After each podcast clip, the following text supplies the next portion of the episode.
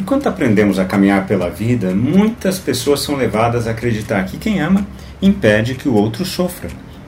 Essa é uma noção equivocada de amor. Sabe por quê? Porque no meio do sofrimento é que crescemos e amadurecemos. O crescimento forja mudanças profundas que durarão o resto das nossas vidas. Vamos caminhar juntos? Em nossa cultura determinantemente passional, o sofrimento é visto como algo ruim.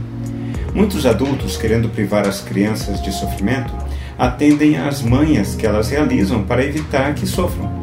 O problema é que, quando não passamos por situações de sofrimento, não aprendemos uma qualidade tão rara em nossos dias: a capacidade de superação. Quem ama não evita que o outro sofra, mas passa pelo momento de sofrimento ao lado de quem sofre. Jesus acabara de ser batizado por João, mas ainda não iniciara o seu ministério. Em meio à experiência do batismo, a voz do Pai ecoa desde o universo. Você é meu filho amado, em você eu tenho prazer. A afirmação do amor incondicional do Pai diante de Jesus era evidente. No batismo de Jesus, o Espírito Santo vem e a Trindade inicia um novo momento na relação das pessoas com Deus.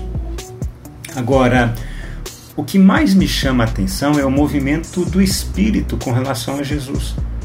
Nos versículos de hoje lemos: E logo o Espírito conduziu Jesus ao deserto, onde ficou durante quarenta dias, sendo tentado por Satanás. Como pode o amor do Pai por Jesus conduzi-lo ao deserto para ser tentado? Que tipo de amor é este? Você sabia que o tempo médio da gestação humana é de aproximadamente 40 semanas? Toda vez que você ler na Bíblia o número 40, significa que o texto está se relacionando a um ciclo completo.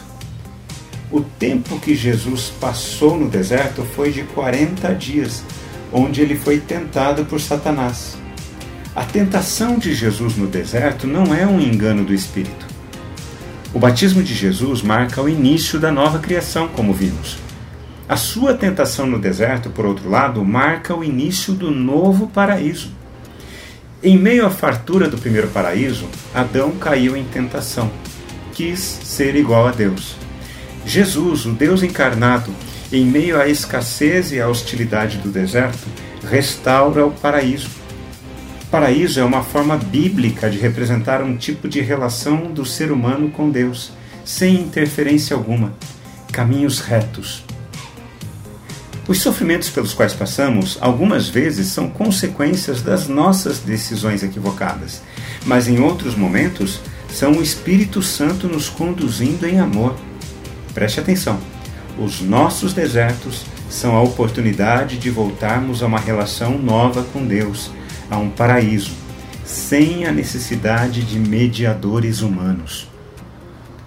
Quando refletimos na palavra de Deus, precisamos responder a ela. Eu quero orar por mim e por você. Pai, obrigado pelos desertos de nossas vidas, porque através deles temos a oportunidade de crescer e de sermos transformados pelo amor do Teu Santo Espírito por nós. Livra-nos, Senhor, da tentação de fugirmos das lutas e dos sofrimentos.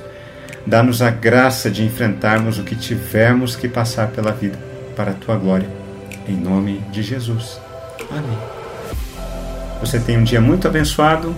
Nos falaremos no nosso próximo encontro. Um forte abraço. Até lá.